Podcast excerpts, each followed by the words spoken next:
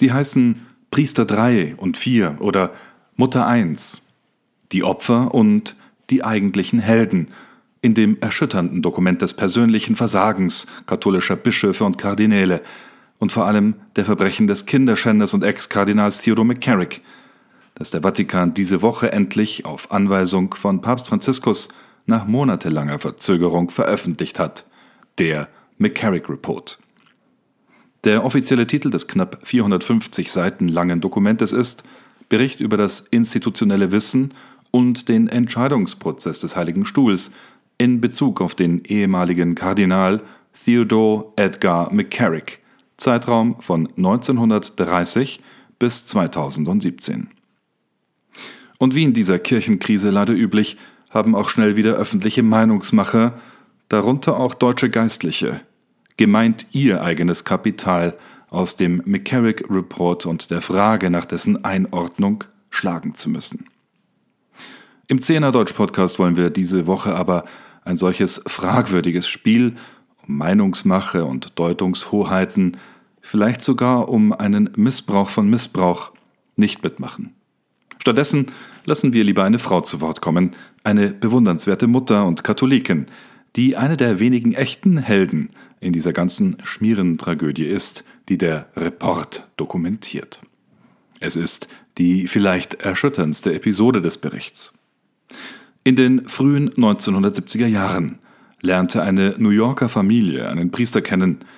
Er kam zum Abendessen, war bei Geburtstagsfeiern eingeladen. Die Familie war tiefgläubig, die Aufmerksamkeit des Priesters bedeutete ihnen sehr viel. Dieser nannte die Jungen seine Neffen. Der Priester war Theodore McCarrick und in den 1980er Jahren wusste die Mutter, dass sie der Kirche mitteilen musste, dieser Kleriker, mittlerweile Bischof, war nicht der liebevolle Mann, der er zu sein vorgab. Da die Mutter nicht recht wusste, was sie tun sollte und Vergeltung des einflussreichen McCarricks oder anderer Kirchenfunktionäre befürchtete, schrieb sie anonym Briefe an jeden Kardinal in den Vereinigten Staaten und auch an den päpstlichen Nuntius in Washington, D.C., in denen sie ihre Besorgnis darüber zum Ausdruck brachte, dass McCarrick sich zu kleinen Jungen hingezogen fühlte. Der McCarrick Report, der am Dienstag vom Vatikan veröffentlicht wurde, enthält die Zeugenaussage dieser Mutter. Eine der ersten Personen, die McCarrick des Fehlverhaltens mit Minderjährigen beschuldigt hat. Ihre Bedenken lösten keinerlei Reaktion der kirchlichen Behörden aus. Vermutlich, weil die Briefe nicht mit einer Unterschrift versehen waren. Die Frau, die als Mutter 1 identifiziert wird, sagt, sie habe gesehen, wie McCarrick die Innenseiten der Oberschenkel ihrer eigenen, damals jugendlichen Kinder robbelte, als er Priester in New York war. Die Informationen zu diesem Bericht stammen aus drei Interviews mit Mutter 1, Sie war nicht in der Lage zu sagen, wann genau sie die Briefe schrieb, erinnerte sich aber daran, dass es Mitte der 1980er Jahre gewesen war, als McCarrick als Bischof der Diözese Metuchen amtierte. McCarricks Amtszeit dauerte von 1981 bis 1986. Dann wurde er zum Erzbischof von Newark ernannt. Der McCarrick Report schildert, wie Mutter 1 von ihrem Haus in New York wegfuhr, um die Briefe in der örtlichen Bibliothek seiner Diözese zu schreiben – Sie wollte, dass McCarrick den örtlichen Poststempel bemerkt. Sie benutzte eine Ausgabe des Direktoriums der katholischen Kirche vor Ort, um die Adressen zu bestimmen, an die sie die Briefe schicken sollte. Heutzutage kann sich eine Person mit Verdachtsmomenten bezüglich eines Geistlichen oder einer Seelsorgerin einfach an eine Hotline der jeweiligen Diözese wenden. Dies ist im Internet leicht zu finden. Sie kann auch die Polizei anrufen. Dazu rufen ja auch die Bistümer selber immer wieder auf. Aber in den frühen 1980er Jahren waren solche Dinge noch nicht so klar. Für Mother One, Mutter 1, waren die Briefe damals der einzig mögliche Weg. Laut dem McCarrick Report war Mother One aus Angst vor Vergeltung weder als weiblich noch als Mutter in ihrem Schreiben identifizierbar. Der Brief war mit einer unleserlichen Unterschrift versehen. Dennoch schildert sie, dass McCarrick unangemessene Berührungen begangen habe. Unklar ist, was die Bistümer mit diesem Schreiben getan haben. Es wurde offenbar bewusst ignoriert. Mutter 1 berichtet, dass McCarrick ein besonderes Interesse an ihrem ältesten Sohn hatte. Sie schrieb, Ted stand hinter meinem ältesten Sohn, der Teenager war, und rieb sich von hinten an seiner Brust und hielt ihn fest, sagte sie in dem Bericht. Sie beschreibt damit ein ähnliches Verhalten wie andere später veröffentlichte Vorwürfe gegen den einst einflussreichen Kirchenmann.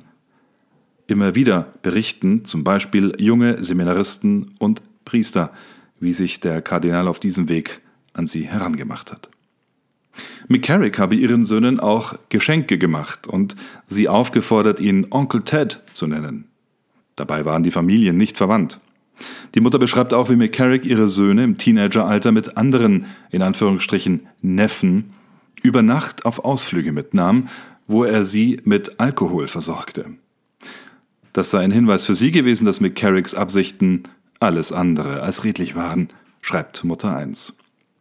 Als sie mir sagten, dass sie Alkohol getrunken hatten, dachte ich, der Mann ist eine Gefahr für meine Söhne. Wir waren keine Familie, in der es Alkohol gab, sagte sie im Interview für den McCarrick Report. Und weiter? Und meines Wissens hatten die Jungs davor keinen Alkohol getrunken. Er hatte auf der Reise Bier mitgebracht. Das sagte mir, dass er eine gefährliche Person war, dass das Mitbringen von Alkohol eine vorsätzliche Handlung seinerseits war. McCarrick wurde offenbar nach bisherigem Kenntnisstand vor dem 20. Juni 2018 nicht öffentlich und mit Namen des Missbrauchs Minderjähriger beschuldigt. Vor diesem Zeitpunkt betrafen die bekannten Vorwürfe nur, in Anführungsstrichen, den Missbrauch junger Männer, meist Seminaristen und Priester unter seiner Obhut. Bis auf eben anonyme Schreiben, die vor dem Treiben des notorischen Uncle Ted warnten. Ob und wie nun der McCarrick Report, den der Vatikan nicht von unabhängigen Seiten erstellen hat lassen, sondern selber geschrieben hat, dazu ein Teil der Lösung oder doch des Problems ist, zumal auch heute bekanntlich im Vatikan Menschen arbeiten, denen vorgeworfen wird, erwachsene Männer sexuell missbraucht zu haben, das ist nun die Herausforderung für die Verantwortlichen in der Kirche, vor allem Papst Franziskus selbst. Einfache Katholiken, auch und gerade Mütter und Familienväter, werden aus der Katastrophe freilich ohnehin ihre eigenen Schlüsse ziehen. Das war der Zehner Deutsch Podcast am Freitag, dem 13. November 2020. Mein Name ist Anjan Christoph Wimmer. Gottes Segen und Beistand wünsche ich Ihnen, wo auch immer Sie uns zuhören. Wir hören uns.